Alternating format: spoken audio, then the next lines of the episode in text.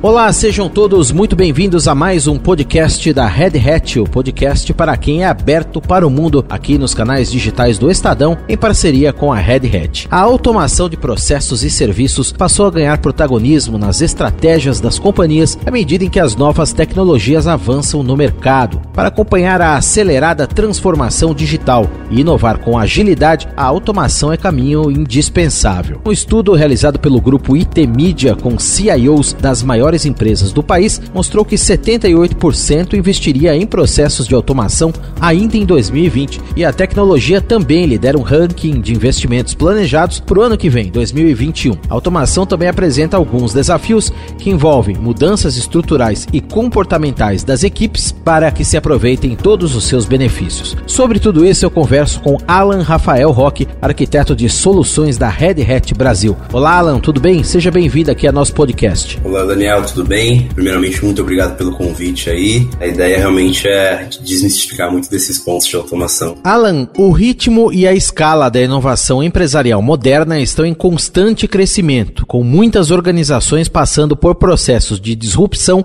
em todos os seus departamentos. Qual que é o papel da automação nesses processos? Realmente, a, a mudança hoje é iminente. Eu acho muito interessante poder observar a intensidade, a velocidade com que as empresas estão se inovando e se modernizando. vejo que esse ritmo de inovação ele é resultante do impacto causado pela transformação digital, que fez e faz com que as empresas e organizações, independente do seu segmento, utilizem a tecnologia para oferecer para seus clientes maior valor, maiores ofertas de serviço, dessa forma se tornar mais relevante relevante perante ao mercado e frente aos seus concorrentes. A gente tem uma série de exemplos relacionados a essas empresas que utilizam da tecnologia como seu produto principal para disponibilizar para o usuário um produto, um serviço, uma melhor experiência. E uma vez que a gente tem essa percepção de que cada vez as empresas são mais empresas de tecnologia e de software, a gente consegue casar uma informação onde a minha capacidade de inovar, de se transformar, está diretamente relacionada à minha capacidade de desenvolver softwares melhores, entregar novas soluções, adotar tecnologias mais estratégicas. Então, frente a isso, eu vejo que este crescimento ele é muito bom, muito interessante, porém ele de uma certa maneira sobrecarrega e onera bastante os times de infraestrutura e de tecnologia, né? Estou falando de desenvolvedores, arquitetos, time responsável pela operação. Então, o papel da automação é o que? A ideia da automação, a gente conseguir utilizar através de uma tecnologia, de um software, a realização de tarefas que são repetitivas, complexas, a fim de reduzir custo, complexidade e erros humanos. Hoje esse tema ele é predominante na área de tecnologia, na área de software, porém já foi um tema que historicamente aí fez parte da indústria, manufatura, entre outros segmentos. Né? Eu vejo que a automação ela pode ajudar as empresas a resolver uma série de desafios, uns bons exemplos, que é excluir o fator de erro humano, intervenção manual, a latência que a gente tem né, de fazer uma série de processos de forma manual, você ter um fluxo mais ágil, estabilidade, e agilidade e consistência. Né? Acho que essa contribuição que a automação tem. Ficou claro, então, na sua fala de que a automação é uma jornada com várias etapas e fases importantes. Como que as empresas podem identificar quando apostar nesta solução e de que maneira elas podem fazer isso? Qualquer organização hoje pode se beneficiar da automação? A automação, ela não é uma proposta radical do tipo tudo ou nada. Ela é uma jornada, né? As empresas podem adotar automação em qualquer momento. É possível começar simples, aos poucos. Essa, na verdade, é uma recomendação, começar com automatizando tarefas e serviços mais básicos, adquirir aí conhecimento, maturidade sobre a solução e as práticas e começar a partir daí dar vazão a novos desafios ou desafios mais complexos. Obviamente é possível começar de um modo mais radical, sim, mas eu gosto muito dessa abordagem aí mais evolutiva. A automação ela possui uma aderência muito ampla, pode ser usada aí nos principais segmentos de negócio. Eu entendo que qualquer organização hoje pode se beneficiar com a automação. A automação ela possui uma vasta aplicabilidade, um poder de integração muito grande.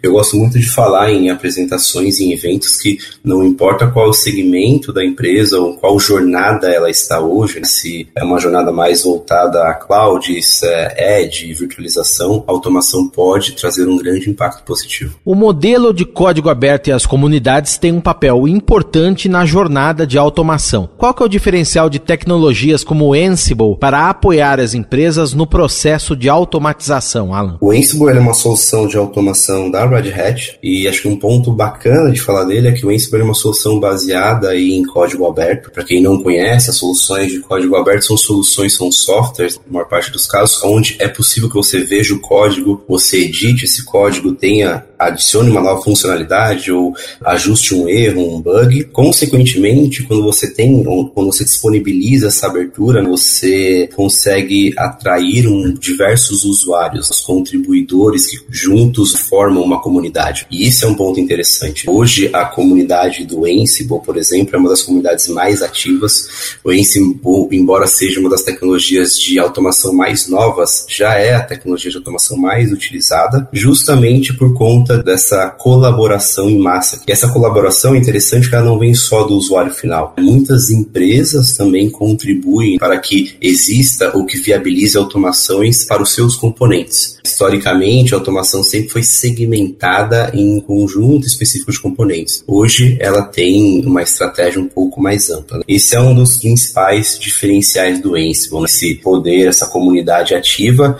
que mantém a ferramenta relevante mediante as inovações inovações, né? Se eu tenho muita gente contribuindo, adicionando coisas novas, eu tenho aí uma ferramenta acompanhando as inovações. Obviamente, também um outro ponto positivo é sendo uma solução open source e com uma comunidade muito grande, a Red Hat ela se posiciona como um sponsor. A Red Hat ela pega todos esses códigos, essas resoluções, essas novas funcionalidades implementadas por funcionários e por pessoas e empresas. Ela faz uma curadoria, consolida, testa e disponibiliza isso como uma solução enterprise para os nossos clientes finais, que utilizam automação em linhas de produção, estratégicos para os negócios, onde a gente não pode correr o risco de falhar ou ter algum tipo de inoperabilidade. Alan, falando da integração da automação com outras tecnologias, como armazenamento em cloud, edge computing, toda essa cadeia. A automação está pronta para uma integração completa de ponta a ponta? Esse é um ponto bem interessante. Historicamente, a automação, na verdade, a automação não é um assunto novo, já existe há muito tempo, mas ela nunca foi adotada em larga escala como está sendo, acho que nos últimos 4 ou 5 anos. Isso porque, historicamente, a automação ela estava segmentada em silos. Quando eu falava de automação dentro de uma organização, eu tinha uma automação num pessoal de operação de TI, eu tinha uma automação que era uma outra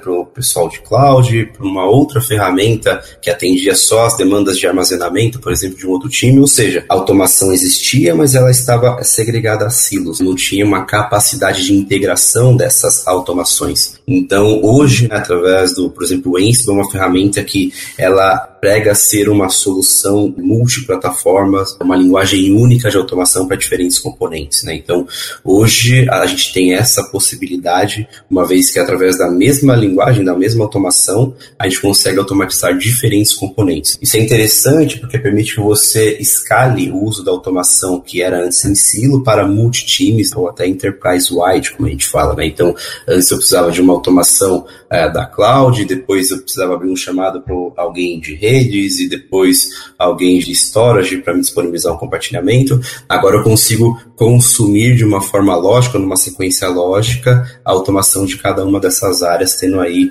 uma melhor experiência. Né? Alan, segundo um levantamento da F5 Networks divulgado no ano passado, 62% das organizações estão implementando automação e orquestração em sistemas e também processos de tecnologia da informação para alcançar iniciativas iniciativas de transformação digital. Como que é essa realidade aqui no Brasil? Por aqui as empresas já compreenderam todo o potencial que a automação traz como alavanca da inovação? Adoção da automação, ela cresceu muito nos últimos dois, três anos, justamente para dar vazão a essa inovação que nós já comentamos, esse ritmo aí bem intenso de inovação e modernização. Então, eu vejo que tanto as novas empresas estão utilizando a automação, mas eu vejo essa adoção mais expressiva em empresas que já tinham uma participação no mercado, já estão há um tempo no mercado. Porque diferente das empresas que começaram agora ou já começaram com o modelo digital, as empresas que já estavam no mercado, elas, além do desafio de inovar, de dar vazão a toda essa transformação digital,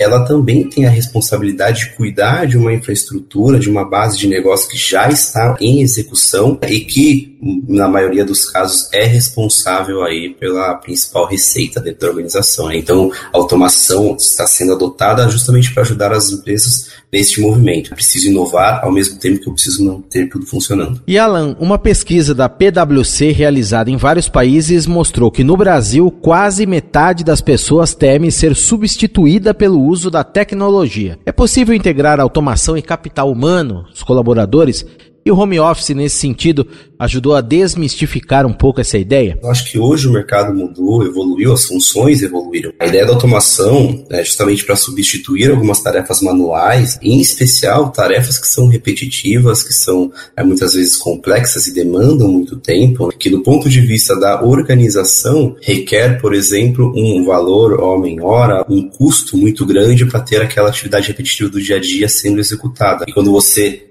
trata ou posiciona automação nesse sentido, além dela dar, posicionar essa economia, além de uma melhor assertividade das tarefas para a empresa, ela também ajuda aquele funcionário ou aquela equipe né, a não se preocupar com essa tarefa repetitiva e conseguir focar em algo mais relevante, mandiente a um projeto de inovação e transformação digital. Eu vejo que por um bom tempo existiu essa falsa percepção, mas que hoje não faz mais sentido porque na nossa área de inovação o trabalho tende ao infinito. Então a ideia é substituir aquilo que não faz sentido, que não agrega valor mais para o funcionário. Falando até do home office, eu acredito e compartilhando uh, experiências de diversos colegas, a automação foi crucial para essa virada. A gente fez uma adoção em larga escala do home office de uma forma repentina. Então, a automação teve um papel muito importante aí em provisionar infraestruturas direcionadas aí para os usuários trabalharem em casa, é, disponibilizar de forma automatizada todo um conjunto de software, uma stack de equipamentos. A automação teve essa participação bastante relevante nesse cenário aí de mudança. Eu conversei com Alan Rafael Roque, arquiteto de soluções da Red Hat Brasil, sobre automatizar processos para alcançar a inovação. Um abraço para você, Alan muito obrigado pela presença aqui no podcast. Até uma próxima. Ah, muito obrigado, Daniel. Eu que agradeço a participação. Espero que o conteúdo seja enriquecedor aí para os ouvintes. Tá? Muito obrigado. Até a próxima. E você ouviu mais um podcast da Red Hat, o podcast para quem é aberto para o mundo, aqui nos canais digitais do Estadão, em parceria com a Red Hat. Podcast que tem a apresentação de Daniel Gonzalez e os trabalhos técnicos de Vitor Reis. Um abraço para você